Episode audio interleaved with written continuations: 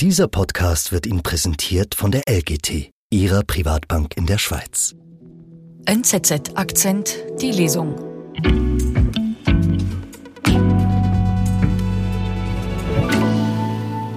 Ines Wesky gilt als prominenteste Strafverteidigerin der Niederlande. Jetzt gerät sie selbst ins Visier der Justiz. Strafanwältin sitzt in U-Haft. Ein Artikel von Daniel Steinfort, gelesen von Lotti Haple.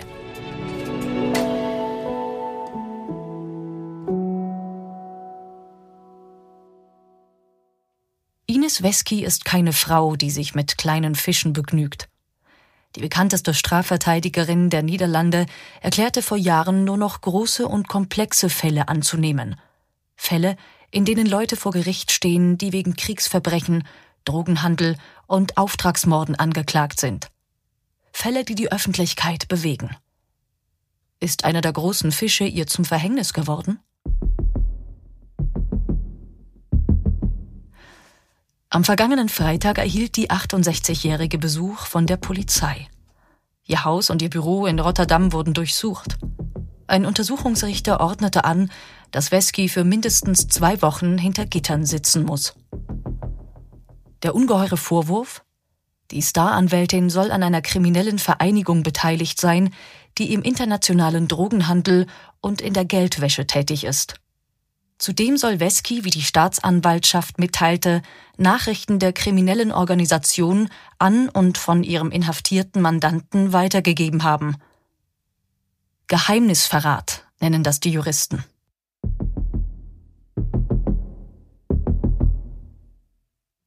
Bei dem Mandanten handelt es sich um niemand Geringeren als Ridouan Tachi, Kopf eines global agierenden Kokainschmugglernetzwerkes, Codename Angel of Death. Seit 2021 müssen sich der gebürtige Marokkaner und mehrere seiner Komplizen im sogenannten Marengo-Prozess dafür verantworten, diverse Morde und Mordversuche begangen zu haben.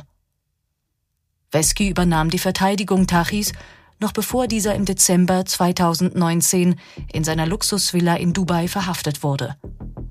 Der ehemals meistgesuchte Verbrecher der Niederlande sitzt seither in einem Hochsicherheitsgefängnis in Wölft.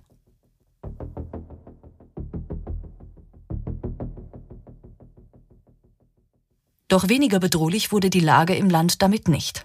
Im Gegenteil. Anschlagsversuche und Einschüchterungen von Staatsanwälten, Richterinnen, Journalisten und Politikerinnen nahmen nach 2019 sogar zu.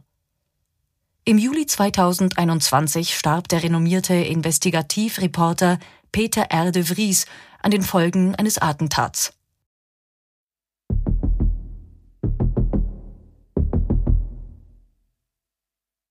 Er hatte im Marengo-Prozess den Kronzeugen Nabil B. beraten.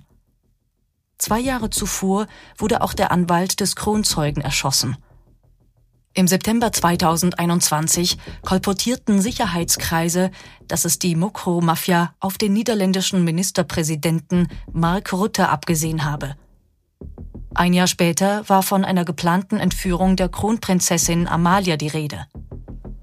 Tachi erklärte über seine Verteidigerin Wesky stets, mit all den Morden und Drohungen nichts zu tun zu haben. Zugleich erfuhren Ermittler, dass Angehörige des Drogenbosses für seine Befreiung eine zweistellige Millionensumme ausgesetzt hatten. Überhaupt zweifelte niemand daran, dass der 45-Jährige auch aus seiner Gefängniszelle heraus Anweisungen geben und die Geschäfte am Laufen halten konnte. Nur wer fungierte als Tachis Laufbursche?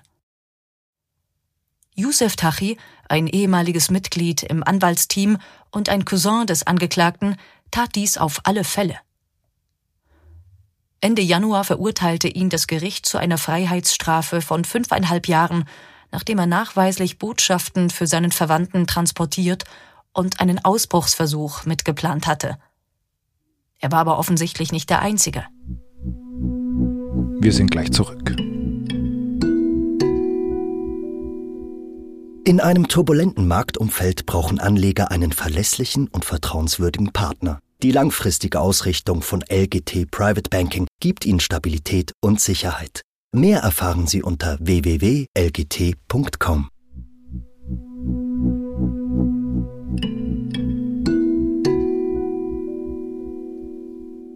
Bereits im Verfahren gegen Youssef Tachi deutete dessen Anwalt im September 2022 an, dass es noch eine weitere Kommunikationslinie geben müsse – Schließlich habe Ridwan Tachi der Außenwelt schon lange vor dem ersten Besuch seines Cousins Botschaften zukommen lassen.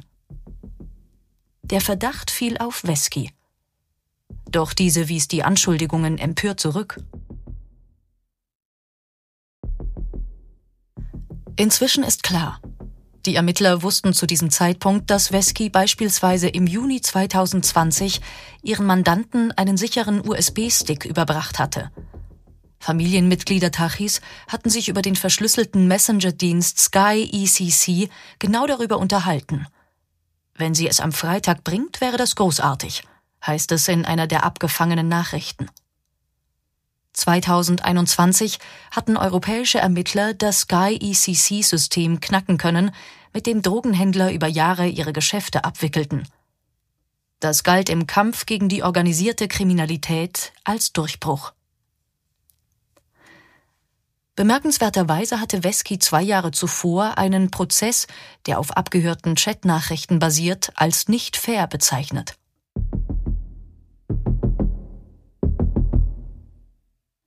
Wie es im Marengo-Prozess weitergeht, ist ungewiss. Ein Urteil im größten Strafprozess in der Geschichte der Niederlande war für Oktober erwartet worden. Die Staatsanwaltschaft forderte im vergangenen Jahr eine lebenslange Freiheitsstrafe für Tachi, während seine Verteidiger auf Freispruch plädierten. Doch nach ihrer Verhaftung hat die Leiterin seines Anwaltsteams auch ihr Mandat niedergelegt. Es ist unklar, wer Wesky ersetzt. Justizkreise reagieren schockiert auf die Festnahme. Denn Wesky, die ihren Beruf seit vier Jahrzehnten ausübt und häufig in Talkshows sitzt, gilt als streitbar, aber unbestechlich. In der Öffentlichkeit erlangte sie fast Kultstatus, wozu ihr schillerndes Äußeres sicher beigetragen haben dürfte. Stets trägt die Besitzerin eines schwarzen Porsche schwarze Kleidung, viel dunkle Schminke um die Augen und einen Totenkopfring am Finger. Als Gothic-Anwältin wurde sie einmal von der Presse bezeichnet. Pitbull in Robe lautet ein anderer Spitzname. Es ist denkbar, dass Wesky eine Grenze überschritt, weil ihre Familie bedroht wurde und sie nicht anders konnte.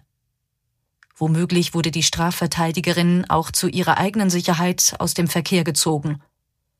Dass Wesky aber einen Gelegenheitsjob für Tari übernahm, weil dieser ihr Geld oder etwas anderes bot, schließen Beobachter aus. Die Risiken von kriminellen Handlungen durfte schließlich niemand besser kennen als sie.